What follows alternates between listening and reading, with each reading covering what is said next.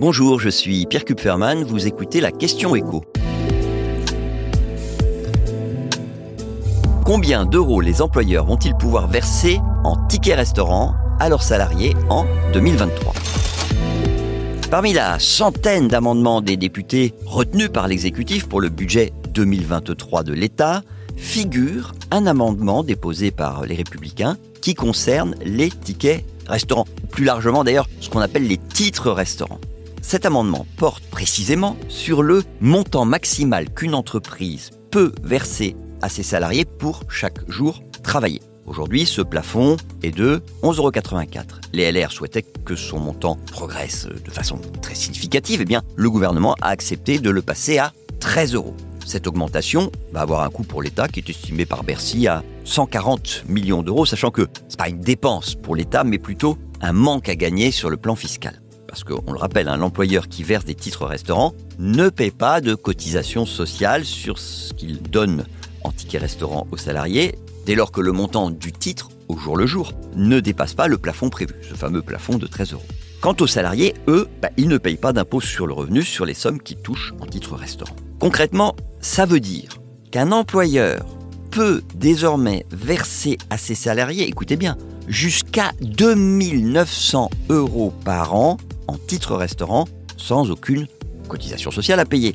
Sans trop entrer dans le détail, lui doit payer la moitié de cette somme à l'entreprise qui lui fournit les cartes ou, les carnets, et le reste est déduit des salaires versés. Mais les salariés, ils trouvent aussi leur compte, je vous le disais, puisque s'ils avaient touché cet argent en salaire et pas en titre restaurant, bah, le fisc aurait pris en compte ces versements dans leurs revenus imposables.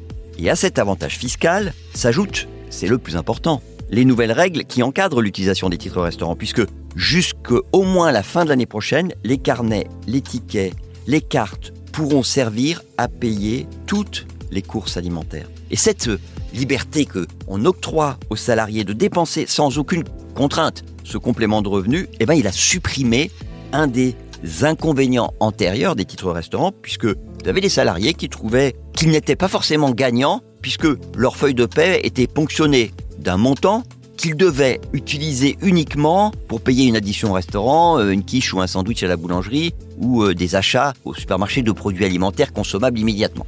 Voilà. Tout ça, ça a disparu et cette nouveauté d'ailleurs, euh, elle agace très fortement les restaurateurs. Leur syndicat a déjà prévenu qu'ils allaient se battre pour revenir sur cet élargissement d'utilisation des titres restaurants qui finalement sont devenus des chèques alimentaires qui ne disent pas leur nom. Mais on pourrait quand même leur rétorquer qu'ils ont été très aidés pendant la crise Covid et que tous ces nouveaux avantages, ils devraient conduire beaucoup de chefs d'entreprise à en profiter pour aider leurs salariés qui font face à une inflation galopante. Puisque là, l'argument qui consiste à dire non mais ça nous coûte cher d'augmenter les salariés parce qu'il y a des cotisations sociales, il tient plus. Il n'y a pas de cotisations sociales. Donc, le nombre de bénéficiaires, a priori, devrait augmenter. On sait qu'aujourd'hui, ils sont à peu près 4 millions et demi. 4 millions et demi sur 25 millions de salariés. Vous voyez qu'il y a de la marge, qu'on peut faire beaucoup mieux. Et donc, si le nombre de bénéficiaires et les sommes qu'ils touchent augmentent, ben, ça veut dire quoi? Ça veut dire que les 7 milliards et demi de titres restaurants qui sont distribués sur une année, ben, ils vont augmenter, peut-être de façon très sensible, peut-être qu'on atteindra jusqu'à 10 milliards d'euros. Vous venez d'écouter la question écho, le podcast quotidien pour répondre à toutes les questions que vous vous posez sur l'actualité économique. Abonnez-vous sur votre plateforme d'écoute préférée. N'hésitez pas non plus à nous laisser une note et un commentaire. À bientôt